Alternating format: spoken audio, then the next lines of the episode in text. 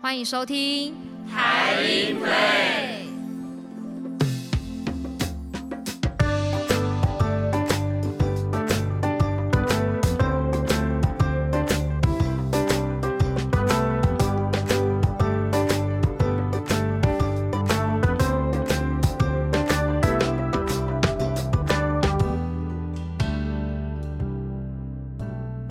听台音 Play，耳朵不累，我是静怡。我是定蕊。哎，静怡，你有没有听过陈茂轩老师？嗯，我知道的陈茂轩老师，他是一位作曲家。然后以前我有写过老师的一些音是那个听写的那个，对音乐基础训练的一些 教大家都材是制凡音乐的孩子，这样。哎，应该算是吧。对，就是在学音乐的朋友应该都对这个名字不陌生。嗯但我们以前在准备联考啊，或者是那个重要考试的听写乐理的教材上面的那个那个，编辑者，对，就是陈茂轩老师。对，那我们今天呢，很开心邀请到了胡宇君老师，他也是一位作曲家，也是陈茂轩老师的学生。那我们欢迎老师。大家好，呃，我是胡宇君，主持人好。嗯，老师好。。我们今天邀请到老师呢，主要是因为台音馆今年跟玄音雅集一起合作举办了陈茂轩与玄音四十这个系列活动。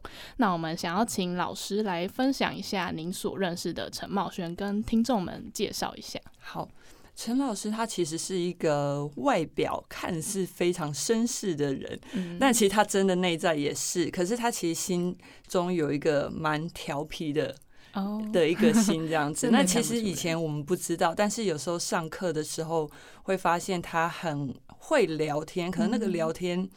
长大之后才会想说，哦，原来老师其实在聊哲学，老师可能在聊一些文化这些东西。那聊一聊之后呢，再从这些带进创作里面。嗯那因为我是高中就开始跟老师学作曲，其实一直到大学，其实就是有一长一个蛮长的时间跟老师相处这样。嗯那我记得最有趣的就是我呃在跟老师学作曲的时间，老师也常常带我们户外教学。哦，对，老师很喜欢开车，哦，所以他常常有时候就是突然兴致一来，然后有一次他就载我跟学姐，我刚好下课，嗯他说走，我们去阳明山，然后我们就去阳明山吃顿饭之后，然后再下来。嗯，对就心血来潮的一个旅程，他就是很 心血来潮，对，然后让我最，我觉得让所有只要是老师的学生印象最深刻，就是他上课一定会泡咖啡，哦不是泡给自己哦，那老师都是泡给学生跟自己。哦那比如说比较小，可能家长也会来嘛，嗯他也会泡给学生家长。所以从我那个时候，当然以前我的学姐们可能是在更早，老师都一直沿用同样一组咖啡杯，一直到现在。呃，虽然老师离世了，嗯但是那一组咖啡杯我们都还用着。哦，对，所以老师其实是一个，我觉得是非常有趣，然后但是他都上课的时候，他不会特别表现出他有趣的那一面。嗯，对，嗯可是从他引导我们，比如说想要我们去写一些台语童谣，嗯或是说去研究一些南北馆，嗯嗯那高中时候怎么知道那些是什么？对啊，对，真的不知道。那只知道说，OK，那我去找一些台语的词或什么的。那后来我也才听到说，呃，比我大概大差不多在五岁十岁的学姐们，嗯。他们之前有跟老师一起做一一场那个就是台语的歌剧。嗯嗯对，然后所以我就觉得说，老师对于本土文化是非常非常在意，非常嗯就是都放在心里这样子。其实，在陈老师那一辈的作曲家，应该都还蛮致力于把台湾的元素放在这样子的作曲的风格里面，就是创造出属于台湾自己的音乐的风格。嗯这样可以应该可以这样说对，嗯嗯因为呃，刚好这一阵子就是也同时在筹备音乐会，所以其实都有机会再去跟老师兄弟姐妹接触。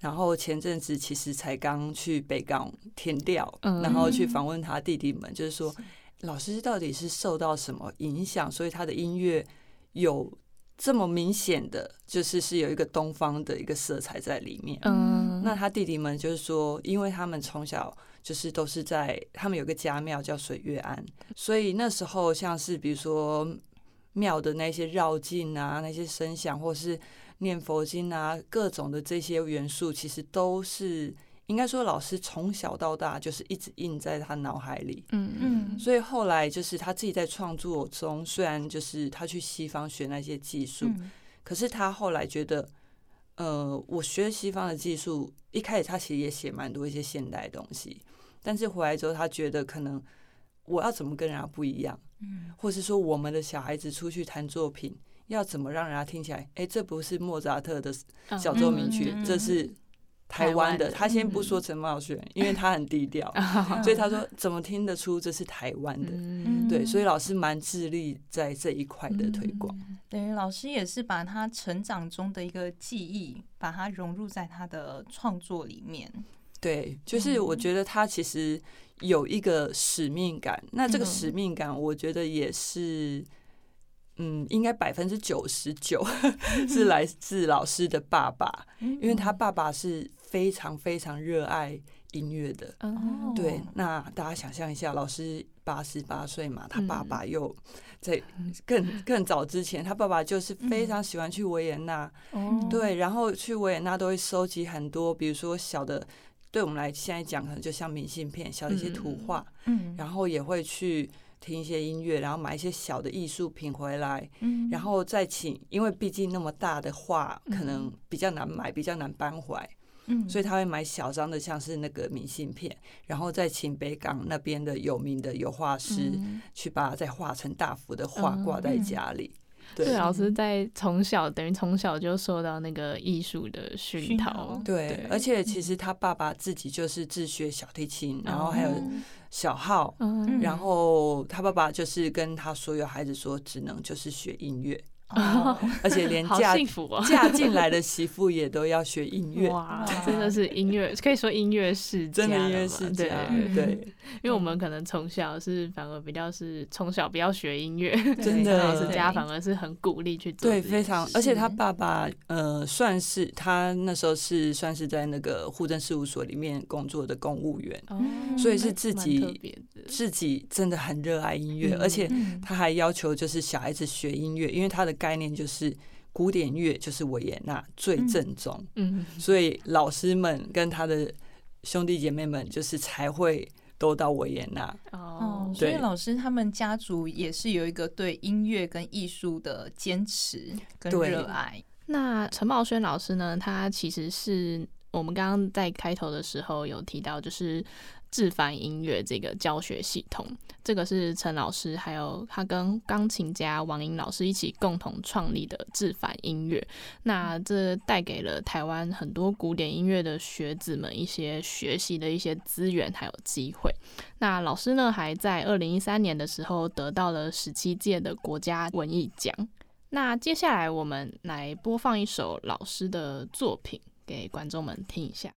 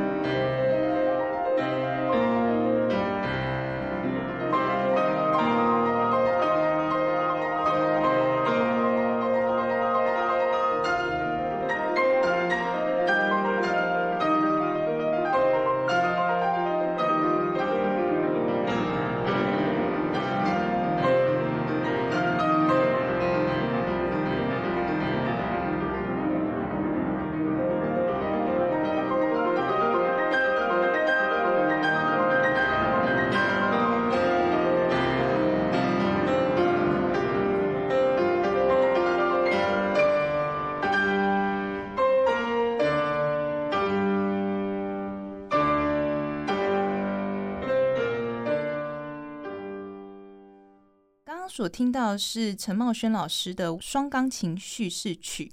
那我们想要请宇君老师来介绍一下这首作品。这首是双钢琴嘛？那其实老师是描述台北早期的一些街道的叫卖声。那这首的作品的里面有一个小故事，虽然我不知道是老师自己编的，还是他真的观察到，嗯就是有一个呃卖俄阿米耍的，因为以前现在比较少听到，现在小孩子可能不知道，就是以前会卖呃叫卖俄阿米耍，或是外省人会卖那种叫馒头卖馒头的声音，然后是比较重的那种东北腔。嗯，对，所以就是老师那时候设定的角色就是双钢琴，一个是卖俄阿米耍比较本土派的，哦一个是就是卖外省的包子。嗯然后他们两个就在比谁卖的比较好，然后在那边叫叫的那个功力，叫卖功力。哦然后后来中间就是又有一个插曲，因为他又设定在像是一个庙旁边，嗯然后有一个妇人就是说啊，我先生外遇，然后去庙里面请师傅帮他先生收金什么的一些，就是台湾那种民俗早期的小故事，他就把这些全部串起来。所以在曲子里面会听到，比如呃阿米索啊嗯。那个这样的音调，老师会把它写在曲子里面。哦。对，所以你会可能要很仔细听啦，就是对嗯。会听到，还有后来到最后，比如说有叫卖那种什么蛙龟啊，或者是什么修霸掌啊，那些一些叫卖声，老师都有把它融入在这一些音乐里面。对感觉这首作品充满了食物 的味道 听着都饿了。老师其实很重视吃哦。哦，对他很喜欢，就是吃好吃的东西。那我发现还蛮多音乐家其实对于饮食，就是美食这一块，其实是很还蛮注重的。很挑对对对。那这一次呢，邀请到宇君老师，就是我们也是想要请老师来跟我们分享一下，就是陈茂轩与寻音四十这个系列活动的部分。那我这边也先介绍一下这个活动的内容。那此次陈茂轩与玄音四十呢，是适逢玄音雅集成立四十周年所办理的一个系列活动。那希望透过音乐会、音乐剧场以及展览等活动的办理，那来诉说陈老师的一个生命故事，还有对台湾音乐创作与教育的呃一个贡献。这样，那想要先问一下老师说，就是在筹办这个系列活动的过程当中，可以跟我们分享一下遇到的一些些事情吗？那我觉得也很感谢，就是这一次有这个机会，也谢谢台音馆，就是我们可以帮老师来做这一场音乐会，所以让我也因此可以借故的一直去烦他，那去烦他，去跟他讨论，去跟他呃填调，然后他最喜欢的就是 Bartok，就是作曲家。嗯那我只要每次问他说：“老师，那 Bartok 对你有什么影响？”哇，他马上就可以滔滔不绝，就一直讲，一直讲，一直讲。嗯然后呢，讲到，因为他跟那个王颖教授他们是一起有一个工作室，嗯王老师就说：“你每次来，他就可以讲这么多，因为就是讲到他喜欢的部分。嗯是对，那我也觉得也让我发觉到，其实像 Bartok，他也是受到他自己匈牙利他的那个民族音乐的素材，把它放到作品里面，还有民族的舞蹈。是那我觉得陈老师其实受他影响很大，嗯也是就这一点。嗯像老师后来晚期也不能算晚期，就是差不多七七十几岁，我记得，但那个时候其实有做一个呃类似芭蕾舞剧。嗯。那那时候音乐素材其实它就是结合那个原住民的舞蹈，嗯。所以它就是用台湾的元素，然后模仿 Bartok，然后来做台湾的音乐。嗯。对，这是我觉得蛮珍贵的一个部分，嗯是嗯。是是。因为他们家只有他是作曲的嘛，嗯。那所以他其实有时候他算是钢琴主修，是。对，可是他其实呃，当然不是一开始什么乐器都会。嗯那所幸的，他弟弟妹妹们 有管乐的，有铜管、哦木管、铜管，然后也有弦乐、小提琴、中提琴、大提琴都有。都可以组个乐团。对所以他就是说，他很庆幸他在国艺会的那个得奖感言，就说他很谢谢谢，除了他的父母，嗯还有就是他的弟妹，因为他们就是每次他作品有什么写完想要试着演奏，都是请他弟弟妹妹帮忙看，比如功法，便 好方便。对，真的有作曲家的声，我也是觉得哇，好羡慕哦。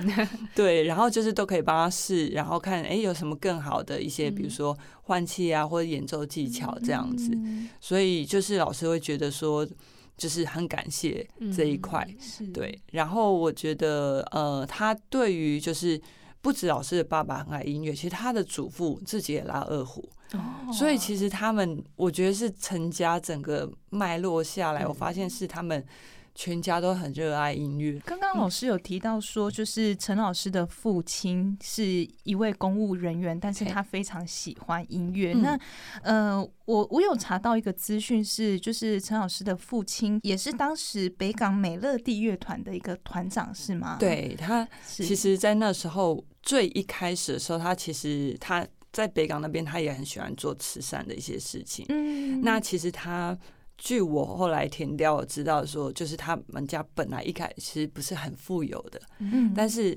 就是家户爷爷，我们都叫他家户爷爷，就是家户爷爷他会去，可能先用借钱的方式，然后来捐赠，那这样就会吸引到有钱人说，哦，连他都肯捐赠，哦。然后让一些地方真的是真的比较财富 OK 的人，就是来捐赠啊，嗯。做一些公益。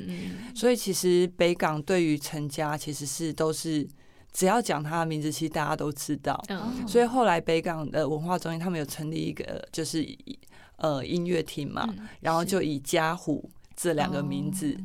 命名这样子。那我这边稍微提一下，就是在这一次的系列活动啊，我们总共有呃两场的音乐会，应该说两场的演出啦。就是在十一月十一号的时候，是一个又什么时候关于陈茂轩的二三事的音乐剧场的一个呈现。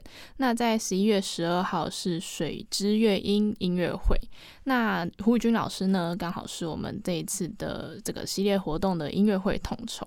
那我们可不可以请老师来分享一下，就是在呃策划这个呃系列活动的一个起源，或者是说这个音乐会有没有什么特别的地方？呃，因为我们想要原呃有别于以前选音的音乐会的形式，因为选音其实每一年都会有两场的音乐会，那每一场其实都是以每一个作曲家，当然是以自自愿性的、自发性的，就是每个人一首作品。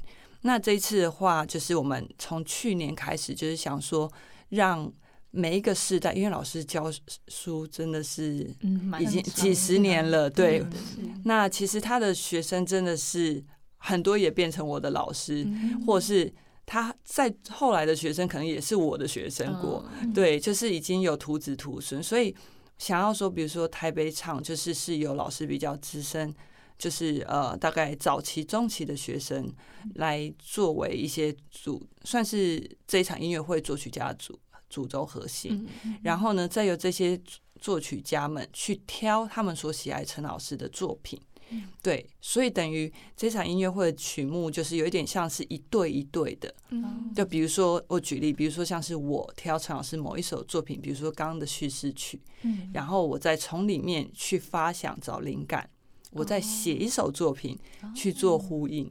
对，所以就是有一点像是之前我讲，就是老师很爱哲学嘛，爱讲故事，所以我们想说，就在音乐会上面用音乐的方式，让学生跟老师做哲学上的思辨。哦，对那是与老师的一个对话，对对对对对。嗯。然后那像是呃水月庵，嗯，我刚刚有提到是老师的家庙嘛。对，那其实这个水之月音的水月，嗯。就是来自于水月庵，影响它很大的一个地方。是，对，所以就是想说用水之月音，嗯。以每个老师不同时期，呃，每一个学生不同时期对于老师的认识，嗯还有就是说他们怎么去解读老师的作品，嗯甚至不同时代的作曲家其实创作出来的风格也不一样。对，嗯对，所以就想说用时间轴的方式哦来诠释这样子。老师这样子的音乐会的设计，就等于说陈老师是像明亮的月光这样子映照着我们，那我们就是可以跟他来做一个互动这样子。那我也觉得说，感觉这一次的音乐会就是我们可以延续老师的一个生命精神，那来完成这一场的音乐会。嗯，而且其实，嗯、就是老师他很喜欢他写的艺术歌曲，就所有嗯。作品里面，那里面尤其有一首就是林徽因作词的《无题》，但我这里先小小卖一个关子，嗯因为林徽因词里面陈老师有特别去解读。林徽因她有特别讲到，就是时空，因为又什么时候里面有一句词叫又什么时候嘛，嗯那又什么时候通常我们是在讲未来又什么时候，嗯可是陈老师发现林徽因的词，那个又什么时候是在讲过去？嗯哦过去哎又什么时候？嗯，所以其实逻辑上跟我们通常讲话方式不一样。所以老师就觉得说，这是有一个时空隧道的概念。嗯对，所以后来我觉得，哎，那我们这场音乐会，我就会做，就像我刚刚讲，每一个作品其实有一项一组一组的，嗯所以就像老师跟学生这样时空来回，嗯那我会搭配光影的一些变化，让观众在不只只是听音乐，就是嗯在视觉上面会觉得说，哎，好像我也在时间中游走这样子。哦，所以音乐会也会有一些灯光的设会计，会有一些特别的。对，嗯 就还是会带一些剧场氛围这样子，嗯对。对，我们这次音乐会是在那个台湾戏曲中心的小表演厅演出，它那里的空间本身就是一个黑盒子的剧场，嗯所以可以做这样子的还蛮特别的一个桥段设计了嗯对，感觉会是一个很温馨的音乐会。嗯，对，嗯其实还还蛮期待的。对我也是。那刚刚老师有提到说，就是有北高两场嘛？对。那我们台北场是刚好提到是在十一月十二号的晚上七点半。那高雄呢会在魏武营的表演厅做演出，那时间是十一月二十五号。那其实现在所有的活动都已经在 OpenTix 上起售了。那如果有兴趣的朋友们，可以上售票系统做购买。如果你有购买到两场的票券呢，就可以享有七五折的一个套票的优惠。好，那下一集台音 Play 呢，我们将延续陈茂轩与玄音四十系列活动，那邀请音乐剧场又什么时候的制作人王英老师、艺术统筹赵金文老师以及张刚华导演来与我们谈谈关于呃这个陈茂轩老师的二三四。欢迎喜欢我们的朋友们继续持续关注我们台音馆的脸书消息。那最后台音 Play 耳朵不累，下期见喽，拜。拜，拜。拜拜